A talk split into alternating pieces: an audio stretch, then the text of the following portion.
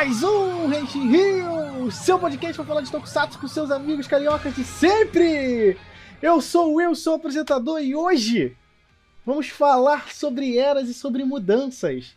E para esse papo eu estou sempre com ele, meu grande amigo Wilson Borges. E aí galera, beleza? Vamos falar de eras e não é a vilã final de Rio Soldier. Isso mesmo, gente. Hoje sou papinho só dois amigos falando, eu e Vils, para falar um pouquinho sobre a Era Reiwa. O que, que a gente teve até agora, se está sendo uma boa era, se as mudanças que a gente comentou e esperou lá no passado, quando a gente comentou sobre o início da Era Reiwa aqui no Henshin Rio, aconteceram. E se vamos ver se está sendo realmente uma boa era para os Tokusatsu. Mas antes disso, a gente precisa falar de duas coisas. Primeiro, os nossos recadinhos da, da paróquia de sempre, né? Pra você acessar o Henshin Rio sempre no Facebook, Instagram, Twitter, no arroba Rio, né? Acessar o nosso YouTube, onde a gente tá deixando nossos podcasts lá também, junto com as nossas lives da Twitch. E, é claro, por conta disso, acessar o nosso Twitch também, onde a gente faz nossas lives de notícias, toda quarta-feira de 15 em 15 dias, né? E acessar o nosso Discord, né? Que é a casa do fã do Tokusatsu no Brasil, onde você pode encontrar pessoas maravilhosas para ficar papeando sobre Tokusatsu até a hora que for.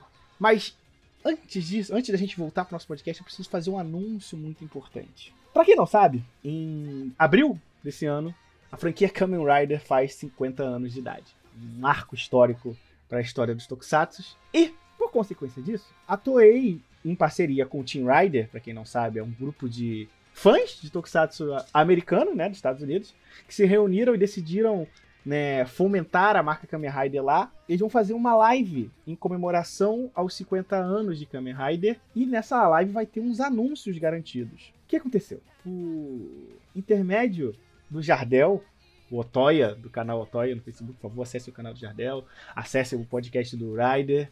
Né, que um cara maravilhoso, ele perguntou pros caras, ô, oh, vocês poderiam chamar o Reishi Rio para participar? Eles são uma galera legal, eles também falam muito sobre Kamen Rider. E por intermédio dele, nós fomos convidados pelo Team Rider para falar de Tokusatsu na live da Rider Week, numa parceria entre a gente, o Rider Team e a Toei. Eu nem sei expressar o quão feliz eu tô por poder participar disso, né? Fica aqui meu agradecimento, já, eu já agradeci pessoalmente nas redes sociais pro Jardel, mas eu vou agradecer aqui no podcast, porque se não fosse por ele, isso não teria acontecido. Muito obrigado, né? E depois desse agradecimento eu tenho que dizer, Vão assistir a gente, por favor. né? A gente vai estar na live da segunda-feira, dia 5 de abril, onde a gente vai estar no painel da Era Showa. E por que a gente vai estar no painel da Era Showa? Porque como nós, como brasileiros, tivemos uma experiência com Kamen Rider da Era Showa, né? Black, Black RX aqui passando oficialmente, né? Lá a gente vai contar um pouquinho sobre as nossas experiências e comentar com, com a galera do Rider Team, né? Sobre a Era Showa e a sua importância para os Kamen Riders. Então a gente conta muito com a presença de vocês lá. A live vai começar às 7 horas da noite. Não sei se vai ser no YouTube do Rider Team ou do Toei Tokusatsu Channel. Eu acredito que nos dois. Mas se não, qualquer coisa, acompanhe nossas redes sociais que a gente vai estar divulgando assim que a live começar. Infelizmente essa live vai ser em inglês, porque eles são né, americanos e tudo mais e tal. Então até a gente, eu e o Felipe, né, o Vinha, que vamos participar, vamos estar falando inglês naquela live. Então, peço perdão pra galera que não fala inglês. Qualquer coisa a gente vai ver se a gente consegue um jeito de, quando upar no YouTube, a gente pegar a nossa parte e adicionar uma legenda em português pra galera entender, ou coisa do tipo. Mas, por favor, que a gente peça que apareçam nessa live. Não só pra comemorar, né? Porque provavelmente esses anúncios planejados para pro Ocidente serão pertinentes pro Brasil, né? Então pode ter coisa pra gente. E eu acho que vai ter coisa pra gente. A Toei falou que está querendo pensar no, no Ocidente e internacionalizar cada vez mais a marca Kamen Rider. E também mostrar a força do Brasil no Tokusatsu, né? Mostrar para eles que a gente é uma grande potência de consumo e de fã de Tokusatsu. Então, acompanhe nas redes sociais. Eu vejo vocês nessa live. Eu estou muito ansioso, eu estou muito feliz. E mais uma vez eu agradeço pelo Jardel, o Otoya, né? Pelo que ele fez pela gente por essa live, ok? Não, e sem contar que isso é, é quase histórico, sabe? Porque eles já fazem esse tipo de evento há um bom tempo, né, o, o Team Rider. E para quem não lembra, ano passado teve até a presença do ator que fez o Oz, é o Shu Watanabe, acho que é o nome dele, Shu Watanabe, né? E teve aquela exibição oficial do filme de futebol do Gaimin, né? Infelizmente. Isso. Não, sem contar que o Team Rider, eles são os caras fantásticos, né? Eles estão trazendo é, brinquedos da marca Kamen Rider oficialmente para os Estados Unidos, né? Através da Blue Free. Eles, foram, eles intermediaram as negociações entre a Toei e a Tokusatsu para publicar os Kamen Riders que estão chegando no ocidente agora, como Kuga e o Agito. Né? Então eles fazem um trabalho muito legal e a gente está muito feliz de, primeiro, conhecer esses caras, fazer uma parceria com eles de alguma maneira, né? E quem sabe aí, ó, mais pela frente a gente gravar um podcast com eles, né? Eu acho que seria fantástico, né? Seria da hora demais. Vamos plantar a sementinha, né, da amizade e ver. Exatamente. E ver o que, Exatamente. que o futuro nos aguarda. É isso. Então, é isso. Espero vocês lá e vamos pro nosso podcast. Henshin. Então, meu amigo Vils, hoje a gente vai falar de Era Reiwa, né? A nova era do, do Japão que influencia diretamente nas produções de Tokusatsu. E antes da gente comentar sobre o como ela tem sido boa pro Tokusatsu, Wilson, eu peço a você, o que é a Era Reiwa? Eu acho que a gente não precisa entrar nos trembutes históricos da coisa, não tem nenhum historiador aqui para para comentar mais a fundo por que, que o Japão é dividido em eras e tal. O resumo do resumo seria que essa é a contagem de tempo que eles têm dependendo do imperador, né? Quando toda vez que muda o imperador, para quem não lembra, o Japão é um país monárquico, é, tá certo essa palavra, monárquico? É, monarquia, sim. E eles têm isso e conforme vai alterando, aí eles têm todo um evento para nomear a era, para dar um significado e etc. No que a gente atualmente está na era Reiwa, né? Ela é, é a era atual, ela começou no dia 1 de maio de 2019, quando o filho mais velho do imperador Akihito, o Naruhito, ascende ao trono como o centésimo vigésimo sexto imperador do Japão. No dia anterior, o Akihito abdicou do trono, encerrando a era Heisei, essa que havia começado em 8 de janeiro de 1989, há, há exatos 30 anos atrás. E aí tudo isso muda, né? Porque a Era Reiwa, né, elas têm uns significados, né? E a Era Reiwa, ela tem como significado bela harmonia, né, na, na forma escrita, mas ele é um trocadilho com a palavra paz, né? Porque paz em japonês também se fala Reiwa, só que se escreve com H ao invés do R, né? Então você lê Reiwa, né? Ao invés de Re, você vê Rei. É, né? Então, esse, esse negócio do Reiwa é meio engraçado, porque quando você olha o porquê que se chama Reiwa, é tipo, eles fazem um conselho com professores de faculdade, Sim, intelectuais, para decidir o nome. E geralmente os nomes tinham muito a ver com até a literatura chinesa, e o Reiwa ele é meio especial porque ele é o primeiro que tem a ver com a literatura japonesa. E, tipo, é, aí é kanji, sabe? Aqui também não tem ninguém fluente em japonês pra gente dizer o porquê que se chama assim, assado. Vocês podem jogar no Google e pesquisar o porquê de Reiwa. O ponto é, o porquê que a gente, como fã de Tokusatsu, tem que se importar com a Era Reiwa. Né? Eu acho que o principal tópico aqui. E aí que, que tudo muda, né? Porque o Henshin é quase um podcast da Era Reiwa, né? Se a gente considerar o nosso tempo de existência, né? O podcast começou. O nosso primeiro episódio é de novembro de 2018. Mas a gente engrenou foi em janeiro de 2019. A gente, a gente é tipo o Rio Soldier, pegou um pouquinho das duas eras. É, então, a gente engrenou em 2019, né? Foi em janeiro de 2019 que a gente começou a publicar episódios regularmente, assim, né? E logo depois a Era Areia começou, né? Ela começou em maio, né? Como você falou. E o curioso que a Era Areia começou e o Henshin Rio tinha quatro meses de existência, né? E naquela época, o nosso episódio 8, a gente falou sobre a vinda da Era Areia, né? E o que a gente sempre discutia ela, o que, que ela poderia dizer, o que, que ela significaria pro Tokusatsu, né? E hoje a gente tá aqui, dois anos depois, praticamente, para dizer o que mudou, o que não mudou, o que, que a gente acertou, o que, que a gente errou, né? Mas acima de tudo, se tá sendo uma boa era pro Tokusatsu. Pra mim, Wilson, eu acho que existem coisas que definem as eras, né?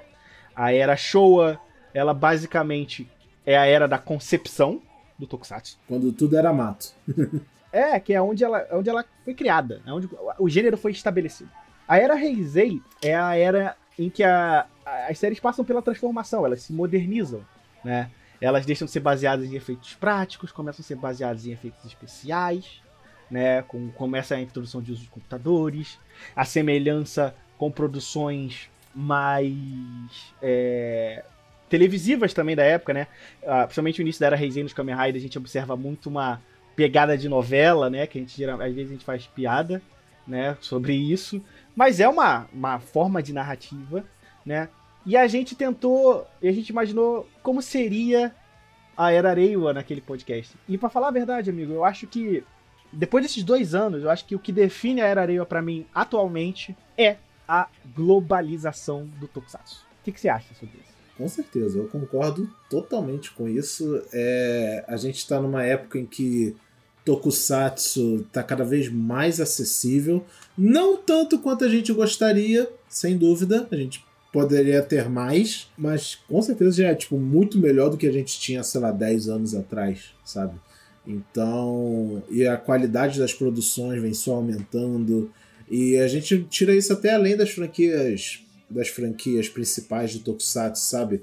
Na era Reiwa, a gente teve Dogangers, sabe? Que a gente teve o nascimento de, de tentativas de criação de coisas novas, além da, das já, já consumadas Super Sentai, Kamen Rider e etc. As, e, e essas franquias por si só se reinventando, sabe? Godzilla, a franquia da Torre, no geral, ela se entregando no Ocidente. A gente considera é, o Godzilla King of Monsters uma produção da Era Reiwa, porque se passou durante a Era Reiwa, mesmo não sendo uma produção totalmente japonesa, ainda é sobre um tokusatsu, sabe? E, e deixou, e mais uma vez, como ele falou, globalização. É tokusatsu de forma acessível para todo mundo.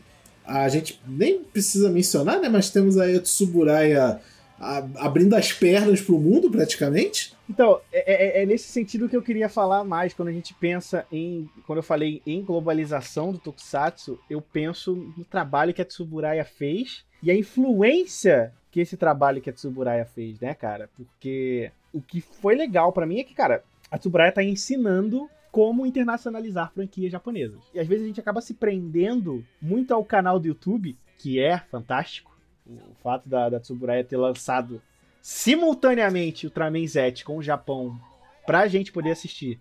Por mais que em legenda em inglês, ainda assim internacionalizou e expandiu essa franquia em outros aspectos, né? A gente tem o Ultraflix, né? Que é o anime do Ultraman do Netflix, né? Que está disponível oficialmente no Brasil e dublado, né, viu? A gente tem que lembrar disso, a gente até esquece que o Ultraflix está dublado aqui. Verdade. A gente tem o Gibi do Ultraman, né, que tá saindo pela Marvel nos Estados Unidos, né? E eu espero que nos próximos meses ele seja anunciado para sair no Brasil, né? Já que o primeiro encadernado encerrou lá.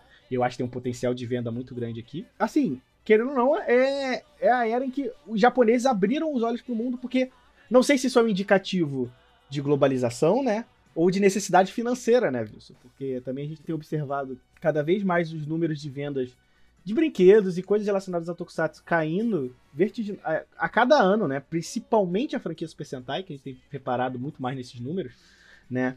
Mas a gente observa isso e tem visto que né, o mercado tá vindo pro ocidente também para tentar pegar um dinheiro daqui, né? E, e finalmente, né, Wilson? Eu acho que a palavra correta para isso é o finalmente, né? Porque o mercado aqui é gigante, né? É só ver o quanto o Brasil consome conteúdo otaku no mundo. A gente é, sei lá, um dos três maiores consumidores mundiais. Tira até pela Crunchyroll, sabe? Que é possivelmente a maior plataforma de, de anime, no, de distribuição oficial de anime no mundo atualmente. Talvez perdendo para Netflix, ou superior à Netflix, não sei. No quesito assim, anime. depende de como se interpreta, né? Financeiramente, a Netflix é maior, né? Mas a nível de trazer mais animes, a Crunchyroll é com certeza mais competente, muito maior nesse aspecto, né? Até porque ela é especializada, né? É, e a própria Crunchyroll tem trazido Tokusatsu, né? Infelizmente, os, os Ultramans que estavam na Crunchyroll vão sair da grade, a gente não sabe ainda porquê, mas eles vão sair da grade. Mas por muitos anos você podia assistir Ultraman Guide, Ultraman X, Ultraman Orb, tudo oficialmente pela Crunchyroll, legendado em português ainda. É, e tudo isso indica que eles estão saindo para um lugar melhor, né? Porque os Ultraman a gente vai ter saindo na Load né? Oficialmente na TV aberta brasileira, no Brasil. E, e no, nos Estados Unidos, esses Ultraman estão migrando pro, pro Tokushouts, né? O canal da Shout Factory. O serviço de streaming da Shout Factory, que tá absorvendo toda e, todos esses Ultraman. Então, a gente não tá perdendo esse conteúdo, eles estão indo para outros lugares, né? E é claro, né? Acho que é um sinal também de como a expansão é disso, pô, cara, a gente vai ter Tokusatsu recente, dublado, produzido no Brasil de novo. Não, a gente também tem que mencionar, além do, das coisas que a Tsuburaya fez, isso tudo aí, o próprio, a própria Toei em Baby Steps, não era para ser Baby Steps ainda, mas é, então vamos... Eu acho que ela tá correndo atrás do prejuízo. É, ela, ela é abriu, é é, ela abriu o Toei Tokusatsu World, que é... e não tem nenhuma produção da Era Reiwa, por enquanto, lá ainda, mas tem porra, um monte de série a essa altura completa lá. Hoje mesmo, no dia que a gente tá gravando. No dia que a gente tá gravando. É, no dia que a gente tá gravando este podcast, X-Draft foi colocado do nada, inteiro lá, não foi liberado um por semana. Eu acho que o estagiário largou o dedo lá, o posto sem querer, ah, deixa essa porra aí e tal. Mas você pode assistir vários clássicos e tal, com certa limitação. A gente, por exemplo, não tem acesso aos Super Sentai, mas isso aí é outra história. Enfim. E ainda tem uns probleminhas, né? A, a Toei tá disponibilizando em 480p, o que eu acho que para 2021 é problemático. A Tsuburaya, dependendo do conteúdo, é em 720 ou 1080p, o que é legal, né? Tipo, é em alta qualidade, né? Considerado pelos padrões de hoje, né? Mas pelo menos a Toei está produzindo. Já é alguma coisa, é, né? Infelizmente com a Toei a gente tem que, tem que meio que agradecer por migalha, né? Porque a, a, o que antes a gente não tinha nada, então agora tem alguma coisa. Todo fim de semana, sexta e sábado, em comemoração aos 50 anos da franquia Kamen Rider, eles estão upando dois episódios selecionados de algum Rider.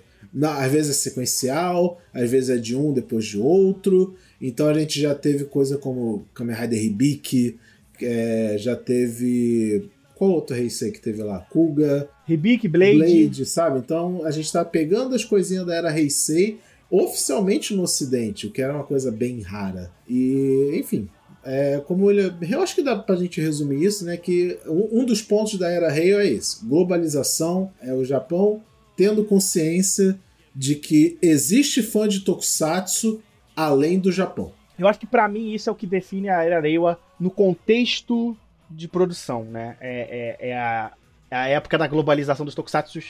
Novamente, claro, a gente também não pode desprezar os esforços que fizeram, por exemplo, no Brasil de trazer esses tokusatsu, né? Seja através da Sato Company, Everest Video, TV Manchete, CNT e tudo mais. Mas essas eram atitudes do brasileiro indo atrás do japonês. E agora tá ao contrário, né? O japonês está indo atrás do ocidental, né? E isso já é uma grande mudança de paradigma, né? Que uma coisa é você ir com dinheiro, outra coisa é eles irem atrás do seu dinheiro, né? São motivações diferentes. Para fechar esse assunto de globalização, uma coisa que eu acho é bom lembrar e fica a minha recomendação enorme para vocês assistirem, é, para vocês verem como o Tokusatsu está realmente muito acessível no mundo atualmente. No Disney Plus, que é a plataforma nova lá que a Disney lançou, tem documentário sobre Tokusatsu. É o Marvel 606, o nome do documentário. Cada episódio é um tema. E o primeiro episódio é sobre Spider-Man, que a gente tem um cast também sobre Spider-Man, se quiserem ouvir. O cast do Spider-Man com o Spider-Man da internet, né? Com o Superioso. Isso aí. Ah, então, aí se vocês assistir esse documentário é interessante porque não é só um documentário sobre o Spider-Man, é um documentário sobre Tokusatsu. Porque Spider-Man ele é a espinha dorsal que moldou muito o que a gente entende hoje por Tokusatsu. Então, sim, foi ele que trouxe os robôs gigantes para os Tokusatsu, né, cara? Principalmente para os Sentais, a gente pode dizer. Não, né, eu, eu, acho que eu acho que se a gente for botar a santíssima trindade do Tokusatsu para a gente definir tipo o que coisas que definiram o que a gente assiste hoje, é tipo Godzilla, Ultraman e Spider-Man. Por aí. Sem exagero, sem exagero isso. Ah, não, tem que botar Kamen Rider também, né, bicho? Pelo amor não, sim, mas, mas Spider-Man é antes de Kamen Rider até, né? Não, não, Kamen Rider é primeiro. É, Kamen Rider é primeiro? Eu acho, achei... Kamen Rider é set... Não, Spider-Man é 70 e poucos. Kamen Rider é 71. Ah, então, mas mesmo assim, é... Spider-Man usa a fórmula, basicamente e melhora ela, né? E tem. É, enfim, assistam. É, Spider-Man Spider é de 78. Assistam lá e vocês vão entender do que eu tô falando. É, você conhece muito mais a fundo a história do Tokusatsu e também a história do Spider-Man. Henshin. Beleza, beleza, a gente entende. Tokusatsu é global na era Rei. Ele, ele se consolida, cada dia mais se consolidando mais como algo global. E o que, que a gente teve de Tokusatsu na era Reiwa? Né? O que, que teve de novo? A gente teve. Primeiro a gente tem que falar que a gente teve séries de transição e as séries que lançaram completamente na era Reiwa, né? Eu acho que seria melhor pra gente. Porque, tipo, a série de transição é transição. Ela começou, né? Era uma série Heisei. O que conta é quando ela começou. Mas uh, eu acho que é melhor a gente contar as séries que são Reiwa. Tipo, começaram na era Reiwa e se algumas seguem, algumas já acabaram, mas elas iniciaram na era Reiwa. Porque aí a gente conta como para ver por esse prisma, né, de que o que que ela, o que que essa série Reiwa tem de diferente dessa dessas séries que eram da época da Heisei ou da Showa. Então vamos lá. A gente tem basicamente essas. Kamen Rider Zero One, que acho que foi a série, né, que deu starting point pra, pra Era Reiwa, pelo menos pra mim. É, com certeza. Tipo, a, pra Kamen Rider, principalmente, a gente pode até botar um tópico à parte sobre isso, porque é a Kamen Rider que leva leva mais a sério esse negócio de eras, né? Os outras franquias nem tanto. Eu posso dizer que o Ultraman levou também bastante, assim, mas. Sim, eu... é, mas tipo, quando a gente para pra pensar, realmente é Kamen Rider que ele leva na, no merchandising isso, sabe? Ele leva na, na, na, narrativa das histórias, ele leva isso em consideração. Ultraman, Super Sentai nem tanto, né? Mas aí, enfim, a gente teve Kamen Rider Zero One, agora estamos tendo Kamen Rider Saber e o que mais? Kiramen Jason Kaiser, né? A gente também teve os filmes de Godzilla, né? O King of Monsters, que já é 2019, né? Ele já é Reiwa, né? É, a gente tá contando também não só o ano, mas tipo coisas que começaram depois de 1 de maio de 2019, que é oficialmente era Rei. O King of Monsters ele é de junho, se eu não me engano, alguma coisa é, assim. Maio, maio, maio, final de maio. É, então, já era era era Reiwa. Aí vem Godzilla, a gente tem o Godzilla Singular Point, o anime que começou a sair no momento que a gente tá, tá conversando aqui. Primeira semana saiu o primeiro episódio. Garo vs Road, né? Que é um novo série da, da, da franquia Garo. A gente teve o Ultraman Taiga e o Zet, né? Como séries televisivas, né? O Ultra Galaxy Fight Absolute Conspiracy, que foi uma série feita exclusivamente pra internet. O Drogangers e o Ultra Galaxy Fight New Generation Heroes, que é um filme, né? Que encerra a jornada dos, dos Ultramans New Generations, né? Basicamente, essas foram as séries que a gente teve até agora na Era Areia. A gente já tem coisas anunciadas, né? A gente tem. É... Lembrando aquela série das meninas com as pistolas, que eu esqueci o nome, que vai sair nos próximos meses, né? A gente teve Tokusatsu GHH. Não, não, Tokusatsu GHH é antes da. É Heisei. Ele é bem antes. É bem antes, é bem antes de maio. Caramba, na minha cabeça Tokusatsu GHH era não, ele é de 2019, mas não de maio. Eu também olhei isso. É, gente, e tipo. Ele, é, a ele é de janeiro, ele é de janeiro a março, tá certo. É. Então, a gente pode estar esquecendo de alguma série ou franquia muito obscura de Tokusatsu, né, que a gente não tem assistido. Ah, é, claro, tipo, por exemplo, tem, tem aquele Miracle Tunes, a Girls, não sei o que, que assim, eu não assisti, eu não sei, é importante. Não tô dizendo que não são importantes, é que não é do meu conhecimento, então prefiro não falar coisas que eu não sei, né? A gente pode até considerar Precure também, né? Precure tá lá de mãozinha dada com Tokusatsu também, então tem os Precure também. Mas enfim, o ponto não é listar tudo que saiu, a gente tá dizendo existiram essas coisas e essas coisas, o que que elas têm nelas que a gente vai bater o olho daqui a 20, 30 anos no futuro, lembrando que era a Reicela, ela sozinha durou 30 anos, que é muito tempo. É, que é basicamente é o tempo que o Akihiko ficou. Eu sempre confundo o nome. Isso. É... Que quando o Naruhito ficou, né? O Akihito foi o que assumiu. Então ele ficou basicamente uns 30, 30 e poucos anos né, no poder, né?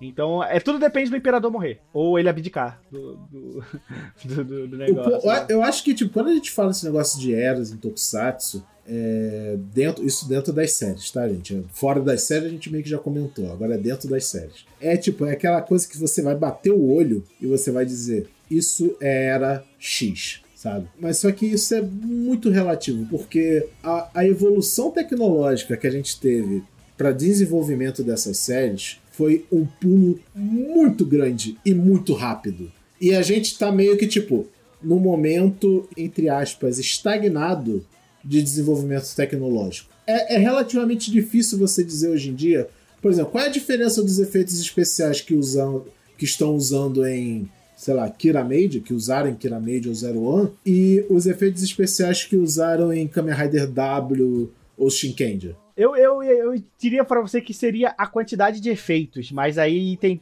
coisas que contradizem a gente, que você fala assim, pô, realmente, o Kamen Rider o Zero One tem muito efeito especial, né? A gente destacou muito isso na nossa análise dos dois primeiros episódios de Zero One quando ele saiu, né? Só que se você pensa assim, pô, Zero One tem muito efeito, mas X-Aid também, né? Que é Heisei, né? E aí. Mas, tipo, por exemplo, Kamen, Kamen Rider Saber, no início, tinha muitas críticas por ele usar muito CGI. E e às vezes é até difícil a gente explicar, porque às vezes a culpa desse CGI não é nem dos produtores, né? Às vezes é culpa da Covid-19, né? É, outra marca da Era, da era Reiwa é, é assim, a gente não pode deixar de falar da Era Reiwa sem falar da pandemia, né? Porque ela influenciou os nossos tokusatsu, né? Sabe, tipo, o Ultra Galaxy Fight Absolute Conspiracy ser feito só com Ultramans vestidos é uma maneira de conseguir produzir Ultramans durante a pandemia, sabe? Tipo, você não precisa botar a gente, sabe, de cara aberta encontrando com o outro, eles vão estar protegidos pelas máscaras de transforma de, de Ultraman que eles usam durante as gravações, né? E o mesmo está acontecendo com Zenkai. O, o Ultra, o Absolute Conspiracy, ele ainda foi uma produção especial para internet, etc. É diferente.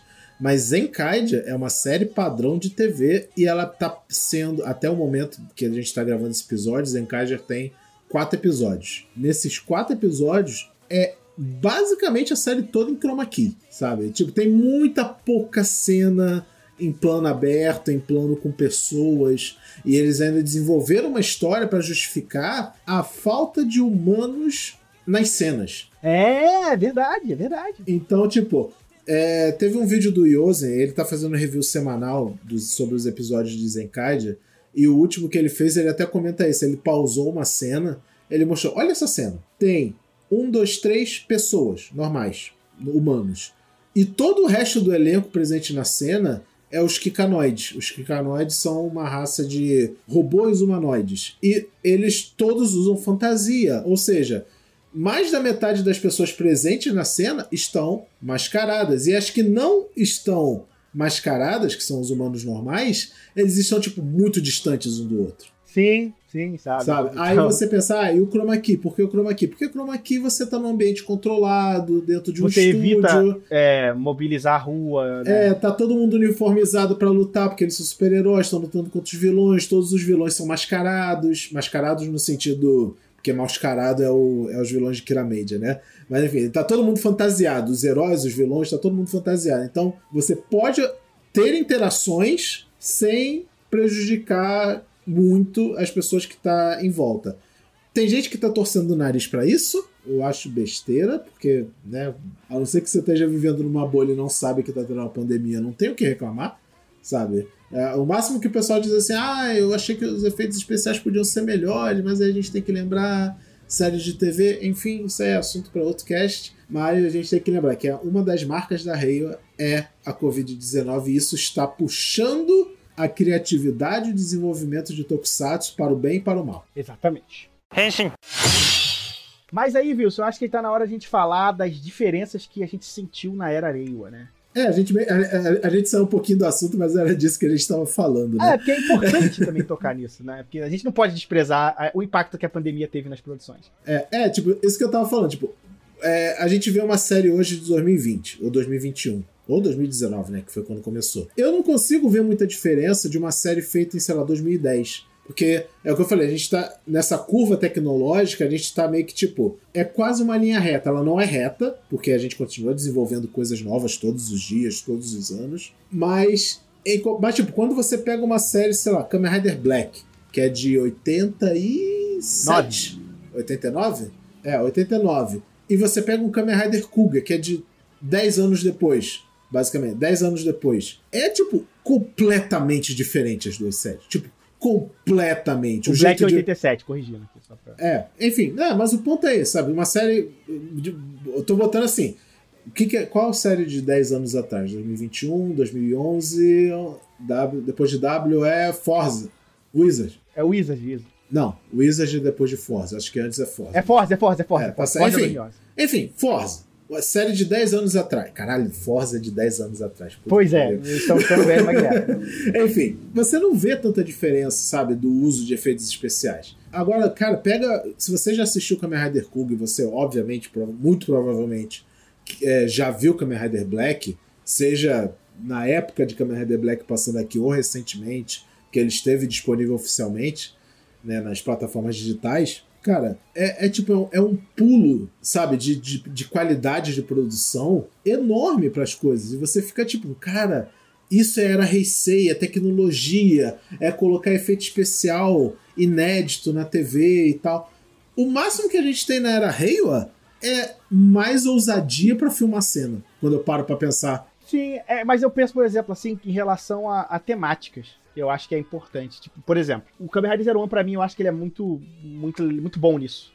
Porque ele trata de um assunto que é pertinente pra gente agora, mas que provavelmente vai ser mais pertinente pra gente no futuro. Que era uma coisa que as séries Heisei não faziam. Você consegue pensar em alguma série Heisei em que elas estavam tentando prever o futuro? Como narrativa principal das séries? Não me vem nenhuma cabeça, principalmente nos Kamen Riders. Mais ou menos. Tipo, a gente pode tirar aí como exemplo, sei lá, até Ryuki. Sabe, Ryuki ele trata muito sobre. Bem, para começar, Ryuki é sobre uma série sobre jornalista, né? O, pro, o protagonista dela é um jornalista. Então tem muitos tópicos sobre fake news, né? Correr atrás de uma informação verdadeira e tal, coisas que a gente está tendo hoje em dia. Né? Mas realmente, Zero One veio falando sobre o rider principal, o presidente de uma empresa de tecnologia. É, não, e inteligência artificial é um negócio que a gente já tem. A gente já tem, a gente já tem uma Alexa, já tem um, uma Siri nas nossas casas, já tem um Google Assistant nas nossas casas. Mas a série, como premissa, ela quer discutir algo que pode acontecer no nosso futuro. E eu acho que isso é uma coisa muito legal que eu gosto em Zero One. Que é uma coisa que para mim é nova em relação ao passado dos Kamen a, a, Era Reiwa, né? Mas acho que também tem um exemplo muito bom que a gente pode usar, viu? Que é Garo vs Road. Porque é uma série que olhou pro passado de Garo e falou: esquece.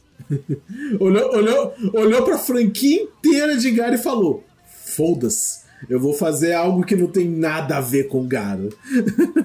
tem a ver, mas não com a mitologia de Garo que você conhece, né? Isso acho que é o mais legal, né? Tipo, ainda é um Garo, né? Assim, você olha e você fala, ok, isso é um Garo, mas não é o Garo que eu tava esperando, né? Tipo, você diz que é Garo, você só diz que Garo vs Road é uma série Garo porque em alguns momentos da série aparece a armadura. É, e tem os monstros também, né? Tem os Horrors também, né? Ah, mas monstro pode ser qualquer coisa, sabe? O Keita Memia já fez monstro pra uma caralhada de produção e podia ser qualquer coisa. Mas, tipo, se não tiver a armadura do Garo, não é Garo. Como tinha, então é Garo. Mas se Garo vs Road fosse só versus Road e, e, e, o objetivo de ser, fosse o Battle Royale e quem sobrevive ganha, ia ser uma série de ação padrão Netflix, sabe? Mas é uma coisa, né? O Garo vs Road ele vem com essa premissa de contar uma série, uma série sobre Isekai, né? Isekai, pra quem não conhece, já é um termo muito disseminado entre a galera dos animes, que é essa história de você viajar para um outro mundo, né? Que não é o seu mundo, e lá você tem que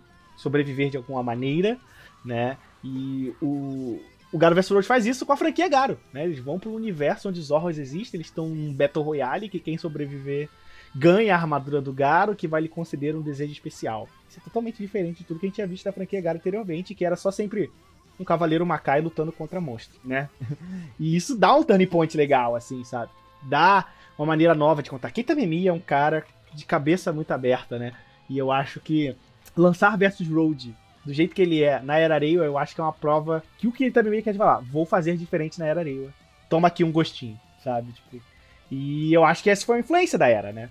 E a Era Reiwa também tá sendo a época que a gente vai se despedir dos nossos Ultramans New Generation, né, Wilson? A gente está próximo da época de anúncio do novo Ultraman. Lembrando que mais ou menos nessa época do ano passado a gente já estava lendo notícias sobre o lançamento de Ultraman Z. E aí que vem a grande coisa. No final de Z e no Absolute Conspiracy, eles, eles falam que o Z é o fim dessa era, né? O nome dele não é Z porque é a coisa, porque ele representa o final, né? E o New Generation Heroes, né, o filme do Taiga, que reúne o Zet e o Absolute Conspiracy, eles contam muito uma história sobre fim de ciclos, né? São ciclos que estão se encerrando. Então tudo indica que esse novo Ultraman também vai iniciar uma nova era pro mundo dos Ultraman. Por mais que seja um pouco mais tarde, dentro do, da era da era Reiwa do que a gente esperava, né? Essa mudança vai acontecer e provavelmente vai ser pelo talvez Ultraman Trigger, né? Que a gente tá vendo aí, já teve é, registro de nome, já inclusive esses dias já tem o registro do Ultraman Dark Trigger, né? Então, vamos aguardar pelos próximos dias, porque pode ter coisas novas em relação ao Ultraman e, né, e, e a mudança da era Reiwa que os Ultraman estão precisando. eu acho legal isso porque, tipo, a gente tá vendo essa tendência em todas as franquias, novas ou velhas, de se reinventar. A gente viu isso em Garo, a gente está vendo isso em Kamen Rider, está vendo isso em Super Sentai, inclusive. Né? Alguns são se reinventar para se adaptar ao contexto do Covid, outros é realmente se reinventar para desconstruir a franquia para fazer algo realmente inédito. E eu acho que isso também é uma grande marca da era da era Real, porque culturalmente, culturalmente falando, essa mudança de era puxa muito lá do Japão, deles realmente quererem fazer coisas novas. É tipo promessa de virada de ano pra gente, sabe? Né? Todo, todo final de ano todo mundo fala: não, ano que vem eu vou fazer coisa X, vou fazer tal, fazer as promessas e tudo. A era Reiwa, as eras no Japão, melhor dizendo, elas parecem que puxam isso também do povo, sabe? Isso lá é muito, muito. Como eu falei, a gente não vai entrar nos nos trambites históricos da coisa, mas, tipo, para vocês terem ideia, essas eras são tão importantes lá que é, isso é presente em documento, sabe? Tipo, se você é uma pessoa que nasceu em 2019, vai estar tá na sua certidão de nascimento, na sua identidade, né? Que você é nascido na era Reiwa. No é, ano 1 um da era Reiwa. No ano 1 um da era Reiwa, da era Reiwa, né? E, nossa, é, é impressionante quanto isso está sendo refletido nessas coisas que a gente tem acesso do Japão. Isso se reflete até pulando um pouquinho aqui o assunto, mas que o nosso foco é Tokusatsu, mas tipo, até animes. Sabe, nos animes a gente está vendo uma tendência nova para tipo de exibição de anime, tipo de é, fabricação, pode-se dizer assim, de fabricação Produção, de anime. Né? Né? Afinal, é a indústria dos animes. Se é uma indústria, ela fabrica alguma coisa. Enfim, é, a gente vai ter aí, ainda na era Reiwa, SSS da Inazenon, que é uma mistura de anime com tokusatsu, porque está dentro do universo de Gridman. Tá pra estrear esses Vai ser dias. totalmente original pela Trigger, né? Eles vão ter que se referenciar a nada do passado, né? Então, é, ao mesmo tempo que eles estão se referenciando, porque Dyna Zenon é, é, é, a junção de nomes de dois, de dois equipamentos. É, dois equipamentos que o Gridman usa na série. É uma coisa inédita esses dois equipamentos em específico, o Dyna e o Godzeno, se unirem de alguma forma. A gente está muito curioso para saber. E é isso, sabe? A gente tá falando, chega, acabou a velharia. Zero One né, voltando um pouquinho, dando um passinho para trás, Zero One, ele foi um meio termo, porque Zero One ele faz muita referência à Era Showa e à Era Heisei, né? Ele tem temática da Era Showa, uma, um jeito de contar a história da Era Heisei, mas a temática dele é da Era Reiwa, sabe? Então ele é realmente esse passo de transição entre as eras e uma homenagem e tal. Aí a gente tem Kamen Rider Seiba, que ele já está sendo completamente diferente de tudo que a gente já viu em Kamen Rider até agora. Sabe, podem falar, ah, tem uns padrões de que, sabe, tem certas coisas que são tradição em Kamen Rider, não importa quantos anos, mas, gente, de visual, o Kamen Rider Sebe é muito único, de temática ele é muito único, de jeito de contar a história ele está sendo muito único. O mesmo vale para Kira Media, o mesmo vale agora para Zenkaija, principalmente para Zenkaija e qualquer outra. Cara, eu fico pensando, era Reiwa, a gente teve Dogangers. Quando que a gente ia imaginar que alguém ia ter essa ideia de por que, que a gente não pega essa cultura de local heroes e faz uma série disso? Eles são praticamente e faz uma série boa. Boa, vai ter continuação esse, esse ano ainda, eu esse acho. Esse né? ano, né? daqui nos próximos meses. É, vai ter a continuação de Dogen de tão bem aceito que foi, sabe? Eles são, e, e, são heróis acessíveis. Eu sou brother do Yamashiron no Twitter. Ele, de vez em quando a gente troca ideia no Twitter. Então, e, Não, e claro. E até a revolução que Dogen trouxe, né? Foi a primeira série de sentar, da primeira série de Tokusatsu a ter uma mulher diretora principal, né, velho? Tipo, sabe? E fez um trabalho fantástico. Né? A Fumi Arakawa, ela antes era só assistente diretor de direção, assistente, assistente, chegou em, em como diretora principal e fez um puta trabalho, né? Então ela tá aí pra. Não, não só por ser uma série diferente, está sendo produzida, mas também tá ditando, talvez, novos rumos na indústria. De termos mais diretoras mulheres dirigindo séries de Super Sentai, Kamen Rider e coisa mais para sempre. E ela mandou muito bem. E eu espero que na segunda temporada de Dogenja ela faça ainda melhor, né? Henshin! Então, Wilson, acho que mais ou menos é isso, né? Acho que essa é a nossa grande análise da Era Areio até agora. Eu acho que com certeza a gente está vendo algumas pequenas mudanças. Eu acho que a gente, por a gente estar tá também nos primeiros, primeiros anos, né? ainda estamos vendo coisas pequenas, mas o futuro é bem grande e mudanças estão sendo pe pe levemente percebidas. Vamos ver se daqui a uns 3, 4, 5, 6, 10 anos a gente consegue observar todas essas mudanças, né, cara? E o melhor de tudo, vamos ver esse futuro, né? De, de como vai ser esse futuro da internet e se o Rente Rio vai estar lá cobrindo até, até, até lá, né? Eu espero que sim, né? Se, tu, se tudo der certo, a gente está aí. E é isso. Era, tipo, a gente não tá aqui para bater martelo de a ah, era Reiwa é isso. Né? Não é isso. Aqui é só um bate-papo. É, vocês aí que estão escutando a gente sabem como entrar em contato com a gente nas nossas redes sociais. E podem também dar a opinião de vocês, o que, que vocês acham que é a Hera Reiwa, o que, que vocês esperam dela e tudo mais. É, todas as opiniões são bem-vindas. E a gente espera ver mais evolução, ver mais mudança. Será que na Era Rio a gente vai ter uma equipe de Super Sentai com uma líder vermelha mulher, finalmente? Seria meu né? sonho? Né? Será que. Aliás, na Era Rio a gente já teve até uma Kamen Rider protagonista feminina com Pretty Denou. Foi um especialzinho, foi um especialzinho de internet? Foi. Mas a gente teve algo que a gente não, nem sonhava em ter alguns anos atrás, sabe? Quem sabe é o passo que eles precisavam dar para ter coragem de fazer uma série dessa forma, né? Então é isso aí. Então é isso. Vocês aí que estão ouvindo, né? Apareçam no nosso Discord, nas nossas redes sociais. Comentem o que vocês têm gostado da Era Rail até agora. E vamos abrir esse papo maravilhoso que a gente Rio tá aqui para isso. Beleza? Então é isso. Lembrando vocês sempre acessar nossas redes sociais: Facebook, Instagram, Twitter, sempre no arroba Rio. Né? Acessar o nosso YouTube, nosso Discord, né? Nosso Twitch mas acima de tudo estar presente na nossa live, né, na live do Ride Week, a segunda-feira, dia 5 de abril, às 7 horas da noite, no YouTube do Toei Tokusatsu World, onde a gente vai estar participando junto com eles para comentar sobre a era show dos Kamen Riders e o Brasil dentro desse contexto. Falou? Então é isso, gente. Um beijão, um abraço, até a próxima. Se cuidem, usem máscaras, evitem aglomeração e, se possível, fique em casa. Um beijão e tchau! Valeu!